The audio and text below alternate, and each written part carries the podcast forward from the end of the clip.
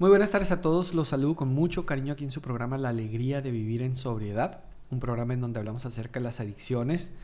El día de ahora tenemos la oportunidad eh, de escuchar eh, el testimonio de un miembro de, de Alanon. Viene eh, Claudia aquí a compartir acerca de su testimonio y de cómo esta agrupación y cómo el programa de los 12 pasos la ha ayudado a ella a, sobrellevar este, esta problemática, la ha ayudado a ella a enfrentar esta, esta problemática del, alcoholismo en, en, la vida de un ser querido de ella, ¿verdad? Eh, gracias por venir, Claudia. Muchas gracias a ti por invitarme, Enrique. Muy buenas tardes. Este, pues como tú bien dices, ¿verdad? Yo soy familiar de alcohólicos, adictos este, y pues es la primera vez que me invitas al radio y sí hay algo aquí de nerviositos, pero pues que más que, que no se pueda contar que, que alguien no sepa, ¿verdad? Todos estamos en, los que padecemos de esta afectación, pues sabemos lo que son la misma historia, pero con diferente personaje, ¿no? O muy parecidas las historias. Así es. Claudia, pues gracias por la valentía Sé que no es nada sencillo, sé que es, difícil, la intención es este, pasar el mensaje, principalmente eh, un mensaje de esperanza, un mensaje de eh, hay una solución, un mensaje de eh, recuperé mi vida a pesar de las circunstancias. Esa es, esa es la intención, ¿verdad? Claudia, ¿tú cuánto tiempo tienes en el programa de Alanon? Tengo tres años y unos tres meses más o menos. Ah, lo traes bien contadito. Sí, sí, sí. ¿Te acabas de festejar tus tres años? ¿Se festejan ahí en Alanón cuando cumplen un año? No nos festejamos, este, pero sí lo podemos como mencionar, ¿no? A manera de gratitud, el tiempo que tenemos. Eh, yo una vez preguntaba este, a mi esposo que esté en un programa, ¿por qué este, ustedes sí se festejan y nosotros no. Y dices que ustedes recaen todos los días.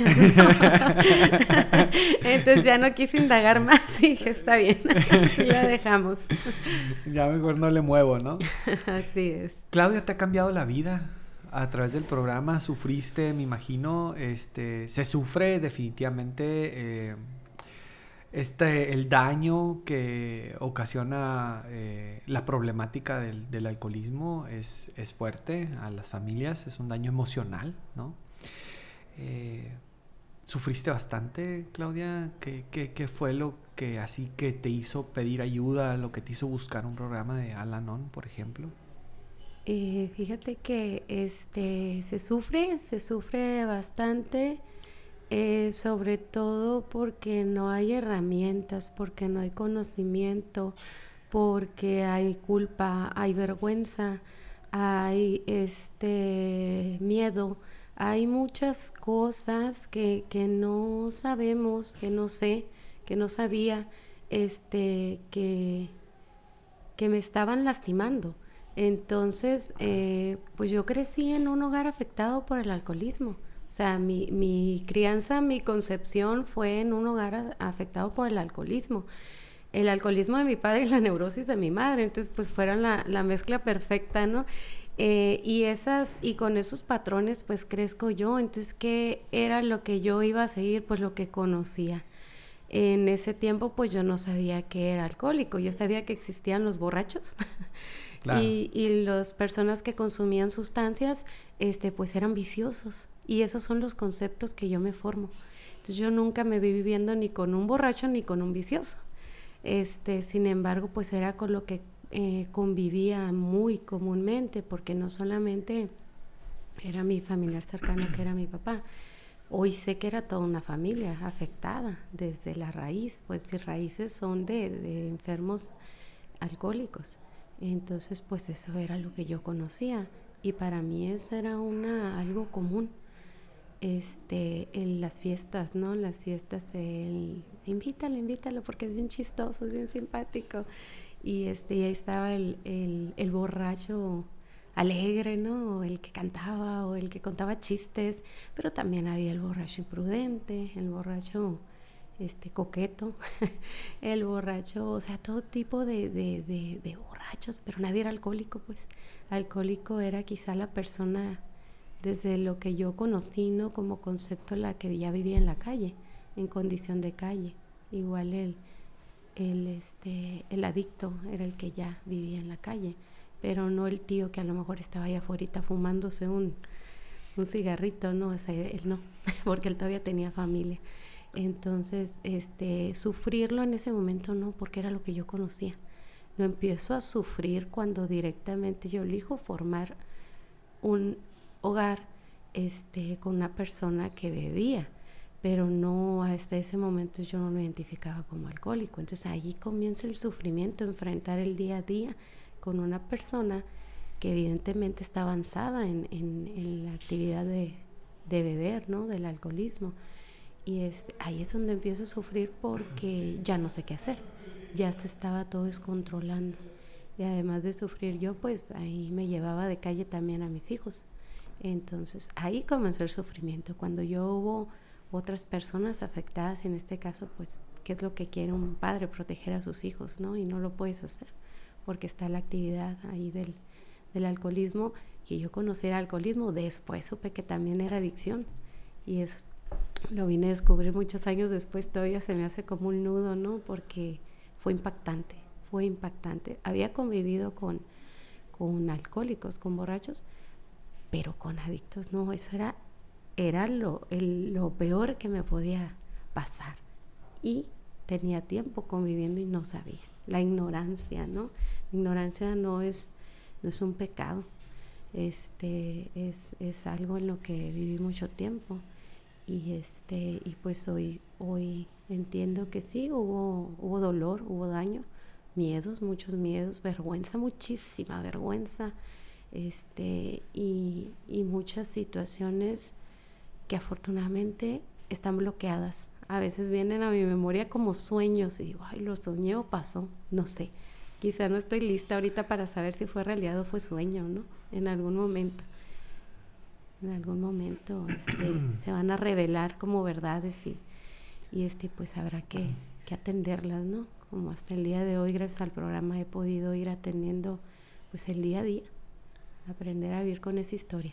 Ok, eh, entonces eh, tuviste que convivir desde pequeña en, un hogar donde, donde evidentemente existió el alcoholismo.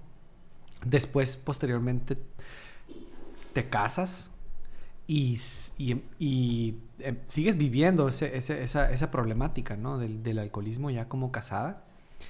Eh, ¿De qué manera lo sufrías? ¿Cuáles eran así como que las emociones más afectadas? Eh, ¿Cómo, cómo, qué ha cambiado en Claudia después del programa? ¿Qué es diferente? Porque tú, tú decías ahorita, o sea, las herramientas, hoy, hoy me imagino enfrentas la vida de diferente manera, ¿sabes? Sabes cómo manejar las diferentes situaciones. No tienes que eh, necesariamente abarcar todo lo malo que te está pasando, ¿no? Y resolverlo, sino, eh, me imagino, lo haces con calma, eh, un día a la vez, vas enfrentando problema, luego otro problema, este, eh, y, así, ¿no? Vas, vas, pero, pero en sí, en sí, en sí, ¿cuáles han sido las emociones más afectadas en, esta problemática y hoy cómo, lo, cómo, cómo, cómo solucionas este problema? fíjate que yo crecí con autoestima baja. Sí, ah, evidentemente un niño, en este caso yo, que crezca en un hogar afectado por el alcoholismo, pues no hay opciones, ¿no? No hay opciones. Un niño que crece aquí no tiene opciones. Digo, el papá y la mamá se pueden separar, pero el hijo pues se tiene que ir con uno de los dos. En mi caso, pues ni se separaban ni, ni nada, ahí seguía, ¿no? La, la relación. Eh, mi papá trabajaba fuera por cuestiones, por, por, cuestiones del lugar, ¿no? De, de trabajo, el traslado. Y dicen que al principio venía, yo no me acuerdo, hasta soy la más chiquita, este, que venía cada semana, y, pero yo recuerdo que venía cada mes. Entonces, este, yo muy pronto sentí el abandono, que es una característica de los niños, el abandono. El abandono eh, de, de la figura paterna, pero también viví el abandono emocional, porque mamá estaba muy ocupada, ocupándose de lo que el, el familiar, pues lo que papá no, no hacía por la ausencia, ¿no? Eh, este, entonces, bajo esa condición de abandono, era que yo buscaba la aprobación. Y ahí empezó a, Claudia como a crear ciertas, eh, a copiar ciertos eh, comportamientos de, para ser aceptada. Entonces empecé a perder lo que era mi propia identidad. ¿Quién es Claudia? Pues ¿quién es Claudia aquí? O sea, ¿qué le gusta? Pues lo que le guste al hermano más grande o lo que le guste al otro hermano. Este, y, entonces empecé a, dicen, ¿no? Que los niños que crecemos en hogares afectados, pues vivimos constantes duelos, ¿no? Yo perdí mi, mi personalidad, el que me gusta a mí. Este, fue muy, muy evidentes en, no, tú eres niña, tienes que hacer estas cosas. Entonces yo sufría porque yo quería, pues eran puros niños, yo quería jugar con los niños, pues no podía. Entonces era, era una forma ya de sufrir, o sea, ¿por qué no puedo? Eh, ¿Por qué no debo? ¿No? Está mal que juegues con niños. Y te pone, me ponían sobrenombres, ¿no? Entonces allí hay, hay una pérdida y se sufre. Nada más que, que en esta etapa pues no hay conciencia, entonces se va como guardando, ¿no? Ah, entonces no debo de sentir esto. Entonces mis sentimientos, mis emociones eran invalidadas, porque como convivía con niños y a mamá no le gustaba que la niña se quejara, pues era una chillona, una chiquiona, este, y todo eso se me invalidaba. Entonces yo sufría en esa parte, el, entonces, ¿cómo quieres que sea? Si nada de lo que hago te gusta. Entonces así fui creciendo, ¿no? Este crecer para, para ser aceptada, aprobada, este, validada, mis emociones no, porque si las mostraba, al rato todo el mundo sabía. Este, si yo decía este, que me gustaba algo, alguien, uy, no me la acababa con la carrilla. Entonces empecé a aislarme. Y aislarse se sufre en el aislamiento que yo sentía, ¿no? Con ese abandono emocional y ese abandono que yo sentía de mi papá, pues sufría, porque pues mejor me aislaba, mejor me guardo, ¿no? Si todo en mí está mal, pues mejor me hago un ladito. Y si había una reunión familiar o algo, pues entonces cambiaba y me adaptaba a ese medio, como un camaleón, ¿no? Y, este, y trataba de ser simpática y contar chistes. Luego aprendí bien chiquita el sarcasmo este, aprendí a, mis chistes sarcásticos, me los llevé a la adolescencia al punto de que pues a veces le caía gorda a mis amigas, a las poquitas que tenía, ¿no? Este, entonces no sabía ser amigos. Otra cosa que yo sufría porque no sabía, no sabía tener, no sabía cómo acercarme a la gente, pues, no sabía cómo acercarme a decir, ¿quieres ser mi amiga o quieres platicar conmigo? No sabía esa parte de no poder intimar, no platicar cosas profundas, porque qué vergüenza que sepan que soy así. No sabía lo que era esa parte de la intimidad, de tener un amigo al que le confías todo, porque como en mi concepción de Claudia todo estaba mal, entonces pues nadie, pues, pues está mal, entonces no lo enseñas, no lo muestres porque te van a criticar. Vulnerable, ¿no? Esa parte de estar vulnerable. Me, eh, esa es la parte que yo sufría la amistad. Yo en las noches, Enrique, cuando estaba chiquita, lloraba. Todas las noches lloraba, todas las noches lloraba. Porque extrañaba a mi papá, porque mi mamá me había regañado, porque iba a ir a la escuela el día siguiente y no tenía amigos para jugar en el recreo. No sabía. Cuando logro tener una amistad, pues ahí viene cuál fue la más tremenda de la escuela. O sea, era el tipo de personas con las que yo ya me identificaba. Era la más tremenda de la escuela, a los 14 años ya traía una historia de vida bien difícil. Entonces, ¿qué empiezo a hacer yo? A ser la cuidadora, la papachadora, a dar eso que yo quería. Entonces, este, se sufría y sufría por ella también. Entonces, pues me, me autocompadecía muchas veces. Y esta parte que, que hablas, pues, de, del sufrimiento, este, sí, pero era como parte de, era como parte de, no sabía que era sufrimiento, pero sin duda había dolor, pues, y yo lloraba, por eso lloraba en la noche. Entonces, este, recuerdo que cuando mi papá venía, uh, yo estaba feliz porque iba a ver a mi papá.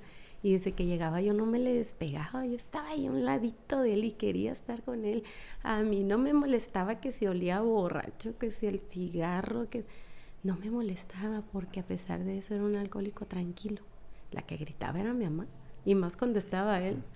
Entonces, este, eso me da vergüenza porque se oía hasta la calle los gritos, ¿no? Y eso me da vergüenza, entonces ya mejor no salía tampoco. Aparte no me dejaban mucho, no siempre cuidando a la niña. Y lo curioso, como una ironía, ¿no? Me cuidaban de, de, la calle, pero lo que pasaba dentro era lo gacho, pues, lo que pasaba dentro de la casa.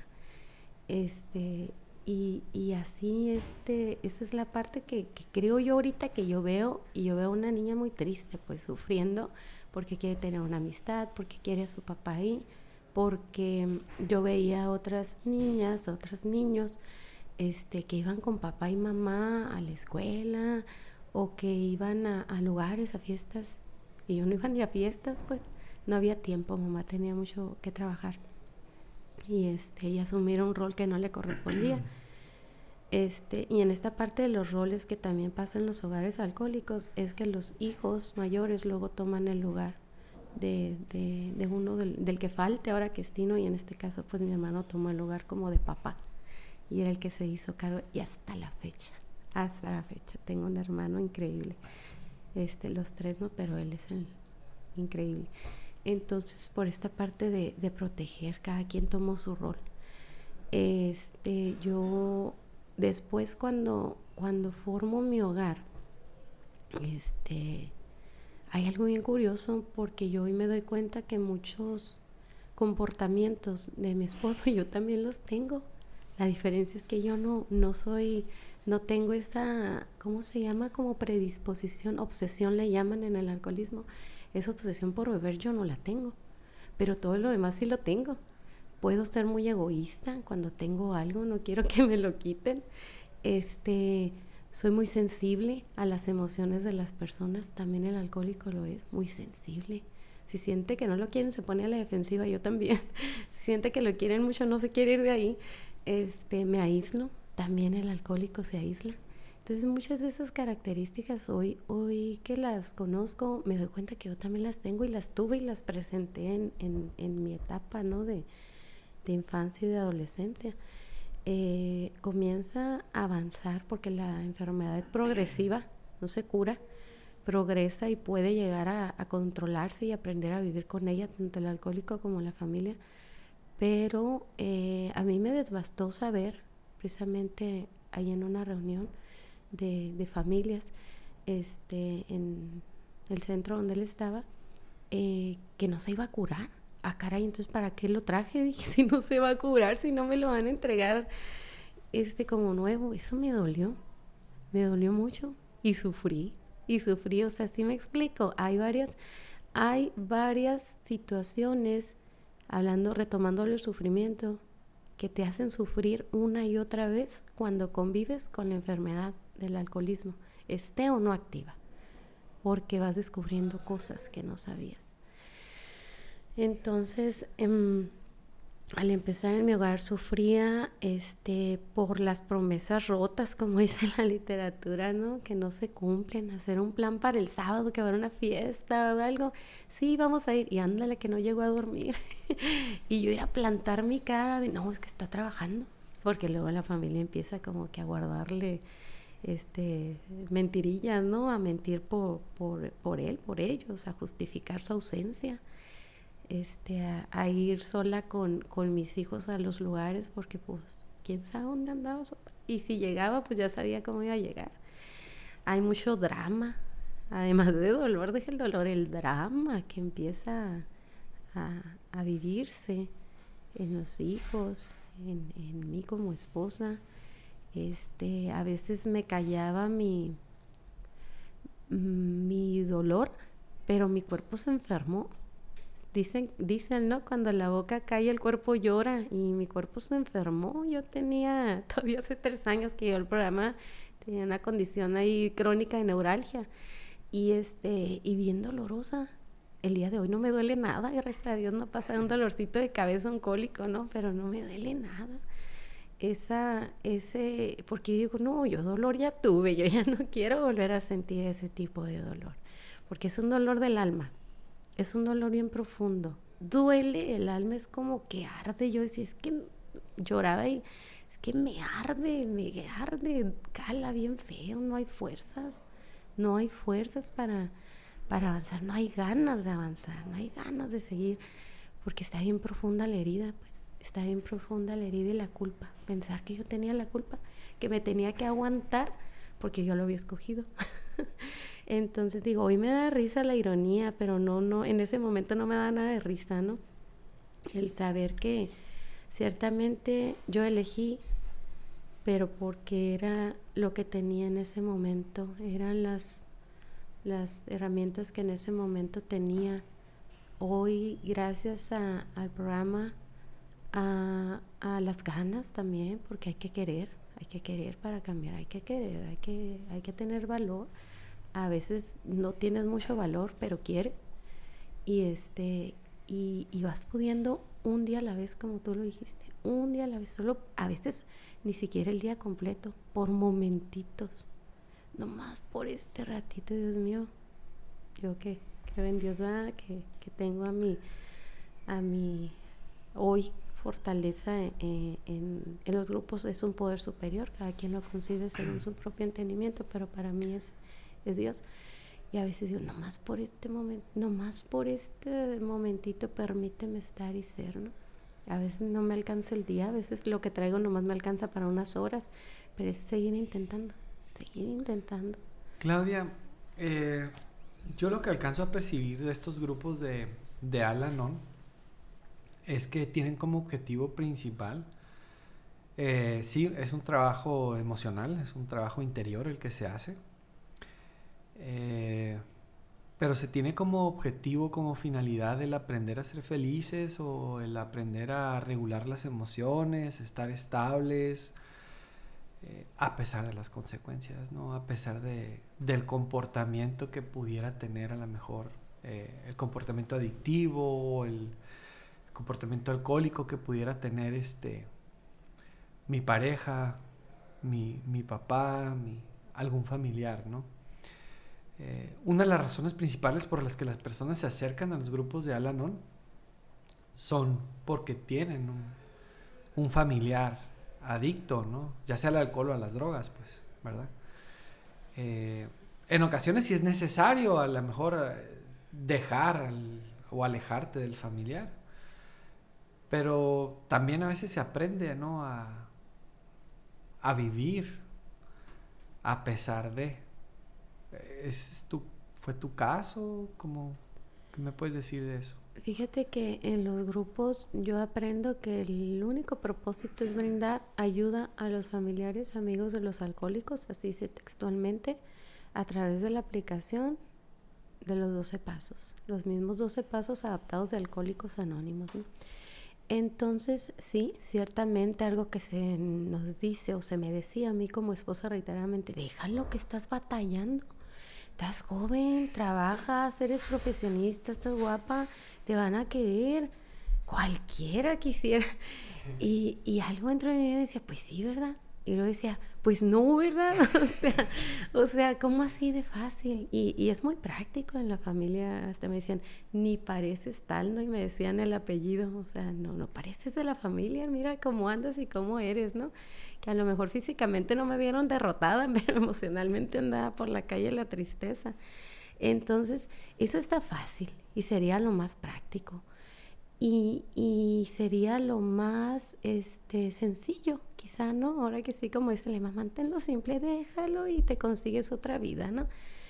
Pero resulta que el problema es, es, es con mí, está interno, está en mí, pues yo me puedo ir a China si quiero y, casarme con un chino, pero el problema lo tengo yo y a donde me vaya voy a ir con, eh, con mi problema. Si yo no me sano desde adentro, si yo no dejo que, mi poder superior llegue adentro, entonces ¿de qué me va a servir poner distancia? De verdad había un momento, y a lo mejor se va a escuchar muy fuerte, pero es, es real, es real. Yo prefería enterrarlo, sepultarlo, a dejarlo, así, yo, no, ya, Dios mío, que se muera porque yo no lo puedo dejar. De verdad, en esa locura rayaba, ¿no? O sea, a veces me iban y me tocaban la puerta y ya me van a avisar que se lo encontraron por ahí tirado. Ya me van a avisar que se estrelló y se mató. Ya, o sea, en mi cabeza lo mató no sé cuántas veces. Y entonces era como, qué triste, pero qué bueno. O sea, en ese insano juicio ya estaba. Entonces lo veían, no, ahí lo traían y decía, ay, ¿por qué se me lo traen? Pues, pues porque sabían que yo le iba a volver a aceptar. Hay, hay situaciones que no me considero verlas hasta el día de hoy, que son inaceptables. Y es ahí cuando se tiene que tomar la decisión de alejarse del familiar, cuando ya hay situaciones más graves y más delicadas que de verdad afectaran la integridad mía o de mis hijos o de alguien de mi familia, cuando ya afectan esa integridad, entonces ahí yo en mi, en mi forma de ver y, lo que he aprendido, ahí sí se tiene que poner distancia. El programa es bien amoroso, que hasta para poner distancia, fin y límites, tengo que hacerlo con amor simplemente porque es un hijo de Dios. Simplemente porque es un hijo de Dios como yo lo soy tengo que poner, y los límites son para mí, para no permitir que eso siga pasando, porque él está inconsciente, él está afectado, eh, o ella, ¿no? Puede ser, porque no es exclusivo de un hombre, es de mujeres, está afectado, está profundamente dolido y no quiere. Entonces yo me pongo un límite y aquí vivo yo y no puedes. Y no se puede, no se puede porque ya me afecta mi integridad devolverle su dignidad. Tiene derecho a vivir como él quiera. Si quiere, no quiere tomar, te la regreso. ¿Por qué te quito la dignidad de, te quieres tomar una cerveza? Tómatela, pero lejos de mí, porque a mí no me gusta que vivas. A mí no. Y si no estás dispuesto, entonces yo sí estoy dispuesta a seguir y sigo en mi programa. Ya el, el, el, el tiempo, la vida este me va a traer la respuesta, pero mientras aprender a vivir con calidad, disfrutando de mi hoy, de mi momento, de mi día a día. Hoy que puedo estar aquí, Enrique, o que estoy en una reunión o que estoy en un servicio, yo a mi mente me la traigo porque mi mente se agarra ahorita, ¿no? Como en esto, me acuerdo de allá, de cuando estaba sufriendo. Y este, y digo, no, no, no, no, estás aquí, estás ahora, estás aquí compartiendo, estás sirviendo, porque a mí me enseñaron a servir en el grupo. Y esto que el día de hoy hago es servir con mi testimonio porque sé que, que alguien está avergonzado ahí afuera, escondido en, su, en lo que creemos a veces son escombros, pero de ahí es donde emerge la luz. Desde ahí emerge, desde el dolor emerge. ¿Qué necesidad dices a veces? ¿Por qué tengo que sufrir? Hay quienes aprendemos el dolor. Entonces, este, digo, yo no tuve la opción de, de quieres que te duela no de chiquita, pero de grande sí. Entonces hoy, hoy yo decido todos los días cómo quiero vivir. Hoy en la mañana me levanto, me encomiendo a Dios, le confío en mi vida, mi voluntad. Hoy vamos, vamos, porque viene conmigo, vamos a compartir. Y ya los nervios que traía se me van, porque ya sé que pues soy una herramienta, ¿no? Un instrumento este, que, que, tiene algo muy bueno todavía que dar. En algún momento yo sentía que no tenía nada bueno, que no valía. Este, entre esas pérdidas, ¿no? Que te decía hace rato, y sentía que pues yo ya no tenía nada bueno que dar, lo mejor de mi vida ya se lo había dado al, al enfermo, al alcohólico, ¿no? Entonces yo hoy digo, no, hoy tienes, hoy tienes, como dice el, programa? La alegría de, de vivir. Yo también en, en sobriedad. En sobriedad. Yo también tengo una sobriedad espiritual este, tengo una sobriedad espiritual, pero ha sido a base de, de, de decir si quiero, si quiero, deje el puedo, a veces no puedo, porque no tengo con qué, a veces no puedo, pero quiero. Y entonces ahí está Dios que te dice, tú nomás dime que sí. Y yo entro, y por la puerta grande, y entra, y entra. El otro día escuché el testimonio de un, de un compañero de doble A Oye, antes no me caían bien los alcohólicos y ahora me encanta escucharlos. este, y dice que la puerta del corazón tiene una chapa. una chapa y se abre por dentro. Qué bonito, dije, un alcohólico, esos que nadie daba un centavo, me está dando una lección en la vida. Yo que me decía creyente, ¿no? Pues sí, es cierto. Sí, sí, que Dios nunca va a forzar la, o sea, la, la puerta la tienes que abrir tú, ¿no? Así Para que entre Él. Así es. Así, ni más ni menos. Claudia, qué bonito tu, tu testimonio y todo lo que estás diciendo. Este, esto que te voy a preguntar es muy importante, yo considero que es muy importante eh, la compasión. Por lo general, cuando tienes un problema en casa con algún familiar, eh, la persona se llena de impotencia porque no puede hacer que cambie el familiar. Y esa impotencia te puede llevar a tener eh, o a generar cierta, la emoción de la ira, cierta ira. Y se termina, cuando no se tiene un programa, se termina insultando, se termina gritando al familiar, eres un esto, eres un el otro. Esta parte de la compasión, ¿qué tan importante ha sido en tu proceso? Imagino que ha habido momentos de victoria, pero ha habido momentos también en donde se han perdido batallas esta parte de la compasión, cómo la pones en práctica. Eh, ¿Eras tú de ese tipo de personas que reclamaban, que gritaban, que insultaban, eres esto, eres un mal esto, eres un mal el otro? Eh, hoy, hoy, este, ¿qué tanto pones en práctica esta parte de la compasión? Eh, fíjate que, que yo con la práctica, ahora que sí no aprendí, aprendí Decía este, la autocompasión el otro día, un tema, ¿no? En, en el grupo, autocompasión. Yo me autocompadecía. Yo decía, pobrecita de mí, pobrecita de mí, cómo sufro, pobrecita de mí, todo lo que he vivido. Este, eh, esa autocompasión pues como, como enferma, ¿no? Entonces, si yo no me conozco, yo no sé qué es lo que quiero, entonces yo no soy capaz de, de sentir, sentir amor ni compasión por el otro porque no la siento en mí, en, mi ser. No la siento, pues. Y si yo no siento, pues, ¿qué voy a dar? ¿Qué es la, ¿Cómo empezó a llegar a mí la compasión? No sé exactamente, pero sí sé que estando presente, escuchando, abriendo mis oídos, mi corazón a escuchar, pude entender que compasión no es, es el pobrecito, es que está enfermo, pobrecito, y lo mismo, es que está enfermo, ay, pobrecito, está enfermo, entonces ahora lo cargo, lo baño, el trabajo por él, lo justifico, o sea, ¿qué hago? Eso es lástima, ¿no? Así es. ¿Qué es la compasión? Pues es el amor propio. Y si yo tengo amor propio, lo voy a sentir por aquel. Sufre, si, si sufre, es acosado por una enfermedad, pero la va a sufrir hasta que él quiera así como yo dejé este de, sufrir, de, sentir esa autocompasión por mí y empecé a poner la práctica hacia afuera, ¿no? O sea, ¿cómo puedo sentir yo compasión de alguien que está bebiendo, que no da dinero, que esto, que el otro? Pues ahí donde lo ves está sufriendo, porque está eh, bajo la influencia del alcohol, pero trae unas, o de la droga, que te digo que después me supe que además de alcohólico era adicto, este, entonces está sufriendo porque no puede, de verdad, en serio, no puede dejarla. Quisiera, es, es como, la verdad es como, como ese demonio que está bien agarrado y no lo puedes, no lo puedes soltar. ¿Cómo me doy cuenta?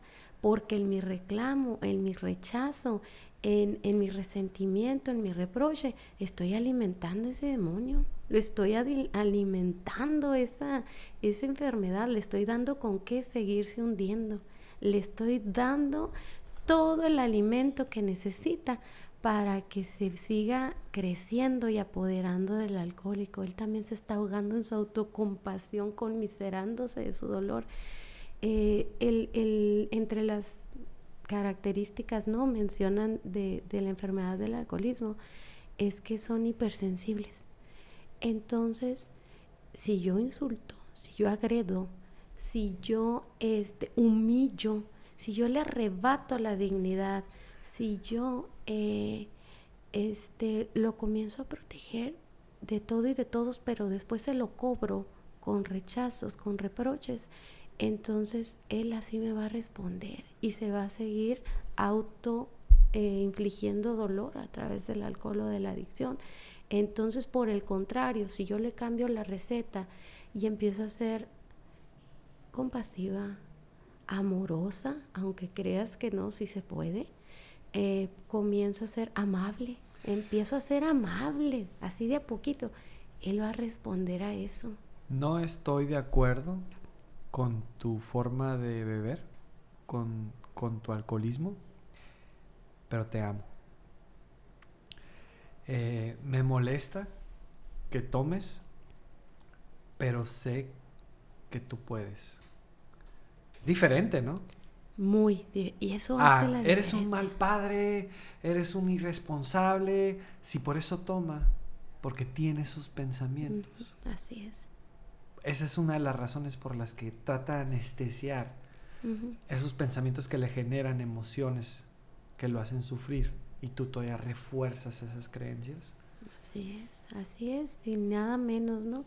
esa parte de seguir alimentando, porque es muy fácil querer cuando están sobrios, es muy fácil querer cuando están simpáticos, está bien sabe querer cuando anda arrepentido y me lleva a comer o me compra cosas, está bien fácil y bien bonita la vida así, pero no recaiga porque eso es lo peor de lo peor que me pudo haber pasado. Te quiero en las buenas, pero en las malas ni te me acerques. En las malas ni me busques porque no. Entonces doy un amor condicionado doy un amor a mi forma de, percibirlo, pero si estoy distorsionada, si traigo una afectación desde chiquita, pues qué clase de amor conozco, el amor controlador, el amor posesivo, el amor que no dignifica. Entonces, esa es la parte que está bien canija, ¿eh? perdón por la palabra. Sí, no, pero es totalmente cierto. Un día, un día recuerdo de las últimas, de las últimas recaídas, yo estaba en el programa, tenía poquitos meses, pero dije, si a mi modo no salió, pues entonces que salga el modo de, de Alanona, de las Alanonas, la que me han enseñado. Recuerdo que, que llegó mi esposo tambaleándose y yo no estaba enojada. Yo no sé en qué momento sucedió el milagro que yo no estaba enojada. El programa, el programa, el programa, ¿no? Este, y se paró frente a mí y con el olor y con todo lo que traía de dos días, yo lo abracé y le dije, ya estás en un lugar seguro. Lo abracé. Se derrumbó, se derrumbó. El amor derrumba, pues derrumba la enfermedad. ¿Por qué? Porque yo ya empezaba a amarme, yo ya empezaba a saber qué quería para mí, qué quería en mi vida. Este, hace poco le dije a mi esposo, yo no sé mañana como la canción, ¿no? si estemos o no estemos, digamos, y no sigamos, yo quiero verte feliz yo quiero verte pleno, yo quiero verte, yo quiero verte, este, deja tú triunfar, yo te quiero ver feliz, yo te quiero ver donde tú estés gozando de la vida, disfrutando de donde estés. Eso es lo que quiero para ti. Hoy sé que ya no me pertenece, le pertenece a alguien más grande que yo. Está conmigo por decisión, porque es una decisión que tomamos diario, ¿no? De seguir ahí, de seguir ahí a veces los días no son color de rosa porque una cosa es beber, se ha mantenido en abstinencia y en sobriedad espiritual, pero las características ahí andan pues, las, las, este, lo que, em, como te digo, la afectación ahí está pues. Sin embargo, cuando hay un programa sosteniendo, este, se puede aprender a vivir. Y ya no son minutos de felicidad ya son horas, ya pueden ser días, ya no son momentos felices, ya son días de calma, ya ni siquiera felicidad, de, tranquilidad de las dos partes se siente, ya son momentos de, querer ser, estar y seguir, seguir con lo que la vida traiga. No es una derrota. A mí me enseñaron que las mujeres nunca se rinden, ¿no? Que las mujeres son luchonas y que tienen que sacar a la familia adelante discúlpame, pero yo me tuve que derrotar para poder aceptar que estaba afectada por una enfermedad. Me tuve que derrotar, así como el alcohólico se tenía que derrotar y declararse impotente ante el alcohol, yo me tuve que declarar impotente ante el alcohólico y la enfermedad y todas mis afectaciones que me acompañaban desde, desde mi crianza, ¿no? Yo me tuve que derrotar, pero pues la derrota no es la pérdida de una de una batalla, o sea, es derroto y no puedo sola. Entonces acudo a quien sí puede conmigo y me agarro de la mano y no me le suelto. Ya no le toco, aquí estoy otra vez. aquí estoy otra vez pidiéndote. Aquí y hoy hoy son malos días en los que agradezco, ¿sabes? La gratitud. La gratitud de si esta historia de vida me preparó para hoy poder dar bien, gracias. gracias a cada momento de esa historia de vida. Y esto no es optimismo, ¿eh? esto no es, es el mero optimismo de todo va a salir bien. A mí me dijeron un chorro no, verás que sí vas a poder. Eh, es fe, es fe, ¿no? La certeza de que de verdad voy a estar bien. Estoy bien, no voy a estar, estoy bien, de verdad, este, pero es, esto es, es un camino que hay que atreverse a pararse y entrar a una puerta de, un grupo, a entrar a, pedir ayuda, a pedir ayuda puede ser con un profesional, puede ser este, eh, empezar a buscar dónde sí, dónde sí puedo seguir, dónde puedo encontrar la felicidad, dónde, dentro de mí, nomás basta que yo quiera, ¿no? Para que trabaje y vaya por ella. Y ha sido, este, son han sido constantes despertares espirituales, le llamamos en el programa el despertar, porque hay otra cosa, cuando eres un niño que también crece en un hogar afectado por el alcoholismo, te alimentan intelectualmente en la escuela, te alimentan pues que no te falte la comida, pero el espíritu, el espíritu, ¿cómo te lo alimentan? El espíritu como llevándote a misa, haciendo la primera comunión, o sea, ¿cómo? No hay, no hay, este, por ahí hay Salvador Valadez habla de esto, no sé lo conozcan, lo conoces, del alimento espiritual, ¿no? El pan para el espíritu. No hay una conexión con Dios, por eso pierdo las fuerzas, ¿no? Por eso no tengo a dónde recurrir. Entonces, pues somos cuerpo, mente y espíritu y las tres partes hay que mantenerlas alimentadas para poder eh, vivir lo que el día a día. A mí a veces no me gusta la palabra enfrentar, porque yo enfrenté muchas cosas las enfrenté como a modo de lucha, ese es mi concepto, no luchando con el alcoholismo, luchando, no tengo que luchar, yo para mí no, lo tengo que aceptar, con lo que aceptar conlleva, ¿no? Con lo que aceptar conlleva, que es aprender a vivir con eso, no resignarme, por eso voy al programa, por eso no dejo de ir, este, por eso también voy a las juntas de alcohólicos anónimos, también a las juntas abiertas, este, me da mucho gusto cuando un alcohólico se celebra sus años de, sobriedad. Y yo al principio siempre me hacen llorar los testimonios de los alcohólicos, ¿no? Este, pero yo a veces me imagino que mi papá está ahí sentado, pues. Y ojalá hubieras estado ahí. Y sí llegó porque por ahí hubo un accidente y tuvo que ir unas juntas, ¿no? Este, y sí llegó, no mucho tiempo porque se enfermó, y, este, precisamente a causa del alcoholismo una afectación de muchos años en, su cuerpo y, falleció. Entonces, ¿cómo quisiera, papá, que tú estuvieras ahí festejándote? Pero no estás tú, estoy yo. Y estoy para recibir todo lo bueno que aquí hay, para romper esa, esa cadena, ese patrón y, y tomar lo bueno. Porque esos, esos alcohólicos anónimos de haber estado este, pues en las puertas del infierno le llaman.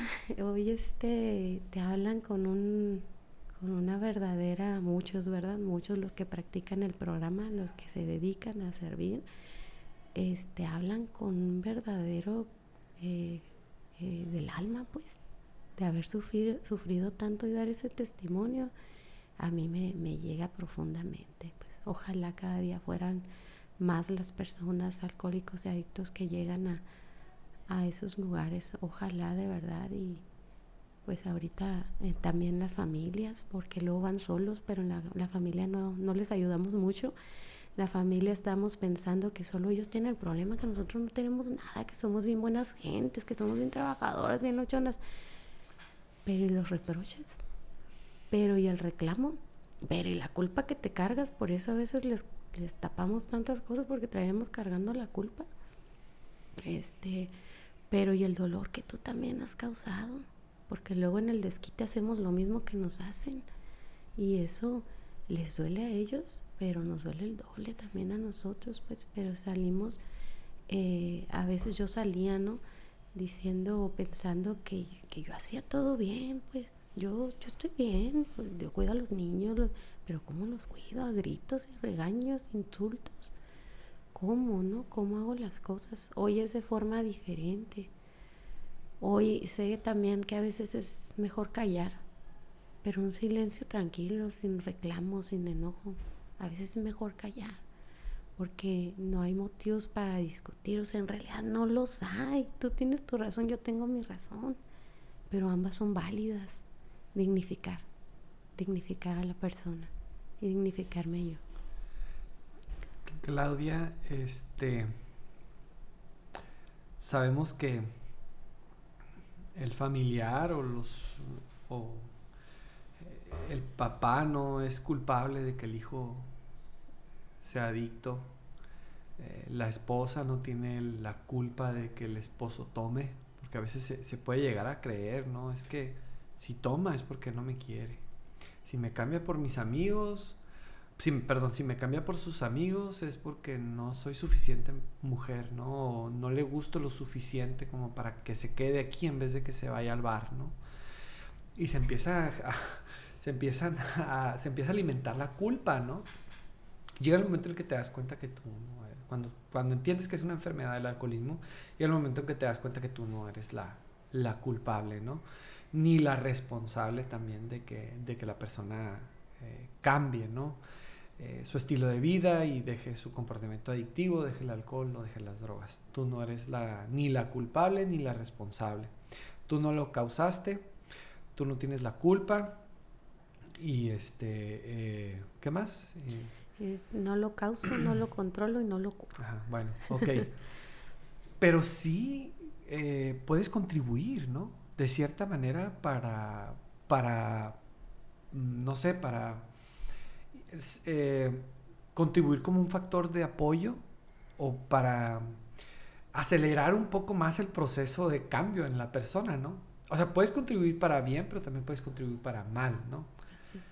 Eh, ¿Qué opinas acerca de eso? O sea, eh, ¿crees que tú tienes ahorita el conocimiento necesario como para, para ser un factor de apoyo eh, en, tu familiar o en aquella persona que tú amas y que tiene el problema?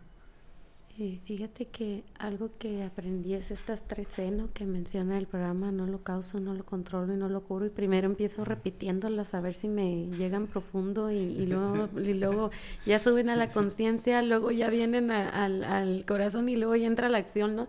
Entonces, es, esta parte, así como puedo este, propiciar, puedo propiciar los actos donde va y se alcoholiza o se droga por, por, por, querer estar en el, en el reproche, en el ayer, y es que hiciste, es que esto, es que el otro, es que tú nunca, es que tú no puedes, es que tú no eres. En, en esa parte es, eh, es cuando quiero controlar, pero no puedo. Entonces, ¿qué hago? Te reprocho. Entonces, este, esa parte de, de propiciar eh, lo, para lo malo, digamos, para empujarlo al, a, la, a, la, actividad, ¿no? Eh, también propiciar para lo bueno, para propiciar, claro que no eres, ya vas a ir a tu junta, no vas a ir a la junta, ya van a las 7, no vas a ir, ese, mejor me voy yo a mi junta, mejor me voy yo a mi junta, ah, ya me voy a la junta, tengo, tengo servicio, ¿eh? hoy me voy a ir. Este, es una forma de, de, de, digo, es hipersensible, podemos ayudar desde esa parte. A ver, ah, yo también voy a ir. Entonces comienza, aparte el, el, grupo hace lo suyo, el grupo hace lo suyo, ya está sembrado. Yo le digo a mi esposo, tú, tú siémbralo, va a germinar. O, o, a veces me lo recuerda a mí, ¿no? En los hijos, mis hijos hoy van a un programa de Alatin, a veces obligados, pero van porque digo, bueno, si ya te hice daño y hoy no tengo con qué reparártelo, pues te voy a llevar a donde te pueden ayudar y a ser consciente que, que, hay, que hay esperanza, que esto que te tocó vivir no es lo adecuado ni lo común, entonces te voy a llevar, ¿no? Y así me llevo yo a mi programa, pues, así me llevo yo a mi grupo. Hay veces que, que, que me, que, que, me vienen mis, mis ataques, ¿no? Y, pues fue mucho tiempo de afectación, no, en tres años no me alcanzan todavía para curarme. Mi afectación es profunda y hay veces que digo, solo por hoy no voy a gritar, para que el otro tampoco grite, ¿no? O, o, o levanta la voz, ¿qué pasó, mi amor? ¿Qué pasó? Este, es que no te escuché. No, esta parte de, cómo. Y se empieza con una práctica, ¿eh? No, no, está fácil, pero es práctica, práctica, paciencia, tolerancia. Algo también que tenemos que, que tuve que hacer yo como familia, conocer la enfermedad del alcoholismo. La tengo que conocer, porque se le conoce, entonces ya sé, entonces ya no le entro. Ya no te voy a ayudar a que me lo sigas haciendo, barriendo y trapeando con él. Yo no te voy a ayudar, yo no te voy a ayudar a que propicie ese, ese, este, esa conducta adictiva. Esa conducta, pues. Entonces ya la conozco, hoy la conozco. A veces me agarra de bajada, pero yo conozco cuando está la enfermedad haciendo de las suyas, cuando está queriendo meterse. Ha, ha habido veces que le digo, ese que me está hablando no eres tú. Si quieres, después hablamos. Entonces se para. A veces le digo, ahorita no te puedo escuchar. Si quieres, más tarde o mañana a veces hoy algo que le digo a mis hijos, bueno, ahorita no tienes que decidir, más, tarde, piénsalo. Entonces, a veces eh, que te decía yo, no, empieza la enfermedad, empieza a querer picar, pues para estar mal, porque el alcohólico no sabe vivir bien. Yo tampoco sabía, ¿no? Entonces no sabe vivir bien. Y luego hay una característica bien peculiar que se les olvida bien rápido. Ellos se les olvida que sufrieron, se les olvida que prometieron, se les olvida. Se les olvida, ¿eh? Y es una característica de la enfermedad. Pero a mí no se me tiene que olvidar. A mí no se me tiene que olvidar que se le olvida.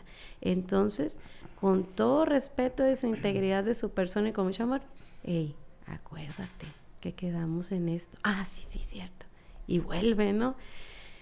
No te puedo decir que es este cuando no se conoce y cuando no se sabe y cuando no hay herramientas, es muy cansado, es muy cansado estar así.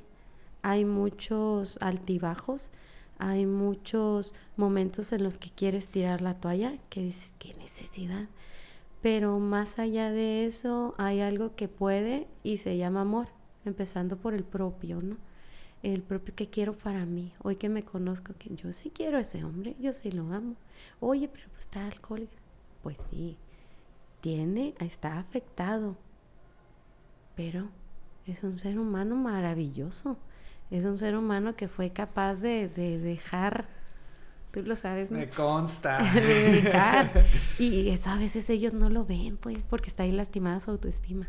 Ellos no, entonces hay que ¿te acuerdas cuando andábamos en aquel carro y, andabas y traías dinero en la bolsa? Y ahora, pero no traías a tu familia, ¿verdad? Pero no traías a tus hijos ahí, andabas solo ahí con la botella. Este, no, pues, pues estoy mejor ahora, ¿no? Ya no ando en aquel carro ni en aquel trabajo, ni pero hoy tengo lo que vale. Entonces, hay que hacer mucho trabajo personal, personal evitar propiciar lo malo y empezar propiciando lo bueno, empezando por mí, que empiece por mí, dice Lema, que empiece por mí y viviendo a veces un minuto a la vez, que no te alcanza para más, un momento a la vez, un día a la vez, hasta que lo completes, ¿no? Y, y entiendo también por qué ellos se dicen felices 24 horas. Felices 24 horas, dicen ellos cuando comparten, y digo, de verdad que lo sean. Y así sea, les digo, Dios quiera que así sea, porque se puede, pues, después de tanto dolor, se vale, se vale eh, buscar, buscar la alegría de vivir. Sobriedad. Eh, me consta porque yo lo conozco, sé que tiene un muy buen corazón, es un excelente ser humano. A veces también se tiene esa idea, ¿no? Ah, ese alcohólico es malo. Ah, es adicto, es delincuente. ¿verdad? Es de cuidado, ¿no? Este, y no siempre. De hecho, la mayoría de las veces detrás, o sea, del síntoma de las adicciones, detrás de ese síntoma hay un excelente ser humano.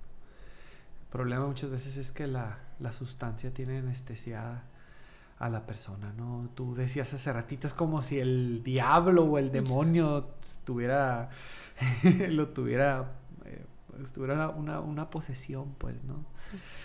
Y así pasa, desgraciadamente. Eh, Claudia, eh, el programa de los 12 pasos, hoy te hablabas acerca del conocimiento, qué importante es que se conozca acerca de esta temática, porque aún teniendo al familiar en recuperación, en sobriedad, si tú no te tratas, estás, o sea, porque de que estás afectado, estás afectado, ¿no? Si tú no te tratas, este, vas a seguir sufriendo. Y al rato hasta vas a querer que vuelva a tomar, ¿no? ¿Sí? Entonces, el programa, eh, los 12 pasos, eh, ¿buscas practicarlos tú? Sí, sin duda, ¿no? Este, o sea, es, es, es, se vuelve una forma de vida se vuelve una forma de vida, ¿no? Incluso en los grupos hasta hay cierto lenguaje que, que cambiamos las palabras, no, no los cambiamos, las, las, nos apropiamos de ellas, ¿no? Por la forma que tienen de, de reeducarte. Es un programa que te reeduca, sobre todo en la parte emocional, te den una estructura en tu vida en un hogar afectado por el alcoholismo no hay estructura, pues todos toman roles de todos, no hay intimidad, esto que decía, este no se significa, y no porque sean malos, pues estamos afectados, como bien decías. Entonces que llegas a un programa y, y, te cambian, te cambian, te, te, ¿cómo se dice? Como que te reinician, ¿no? Entonces a los cambios a veces duelen porque estoy bien a gusto sufriendo estoy bien, ay, ya, volvió a tomar y le hablo a mi amiga y le lloro y la amiga ya ni me quiere escuchar. entonces la gente allá afuera está afectada también. Y, y muchas veces pues no está consciente, no estamos conscientes como yo un día no lo estuve. Entonces está afectada por otras situaciones de la vida, en general de las emociones. Entonces tampoco estar lista para, para escucharme, pero allí dentro del programa voy a encontrar personas que tienen lo que decía al principio, mi historia de vida, no más que diferente personaje, ¿no? Entonces ahí donde yo me empiezo a identificar, a ser parte. A mí me gusta presentar, soy Claudia, y, y pertenezco a los grupos de familia Lanón, porque yo no tenía sentido de pertenencia en ningún lado. Entonces, pertenecer a algo, servir a algo, estar eh, trabajando en, en, algo, tenemos reuniones tres veces por semana y créeme que a mí se me hace así como que poquito. Entonces ahí me voy que un servicio, hago otra cosa. Ahorita que le encontré el gozo que te regala estar ahí, de, de cómo estaba y cómo estoy, cómo vivía y cómo vivo este, pero tengo que seguir porque es lo que me alimenta cada día. Mi familiar ya se recuperó, ya me salgo del grupo, ya no voy porque ya la hice, ya se recuperó. No, él es él, es su vida, es su decisión vivirse, continuar viviendo con lo que ya se le sembró en el corazón, en el alma, pero la mía es mi responsabilidad. Por eso es, es muy fácil disfrazarte de, en la vida de los demás, fijarte en la vida de los demás, ver lo que hacen o hacen los demás, porque sumergirte en tu propia vida te implica mucha responsabilidad, más que culpa, es responsabilidad de lo que yo a mí me he hecho. Entonces yo soy la que necesita recuperarse y recuperarse no es haber estado enfermo, es volver a ser mi esencia, lo que yo soy aquí adentro, lo que Dios un día puso aquí adentro conmigo, ¿no? La esencia, quién soy yo y qué quiero para mi vida. Muchas felicidades, Claudia. Eh, pues eres un testimonio más de que la recuperación es posible, de que se puede ser feliz, de que se puede encontrar paz, tranquilidad aún en medio de la tempestad. Eh, gracias por venir, gracias por abrir tu corazón, por platicarnos tu testimonio. Dios, Dios te bendiga, Claudia. Dios bendiga a toda tu familia. Y pues pedimos, ¿no? Eh, por aquellas personas que ahorita en estos momentos se encuentran sufriendo, por aquellas personas que no han encontrado el camino, un camino, algún método para que se puedan recuperar. La invitación ahí está. Que hagan la, experiencia en un grupo de autoayuda como es Alanon. Eh, aquí está en vivo y en directo eh, la prueba, o sea, ¿qué más pruebas necesitamos de que verdaderamente hay una solución, hay esperanza. Eh, a través de la fe, a través del, decir sí, decías hace rato, ¿no?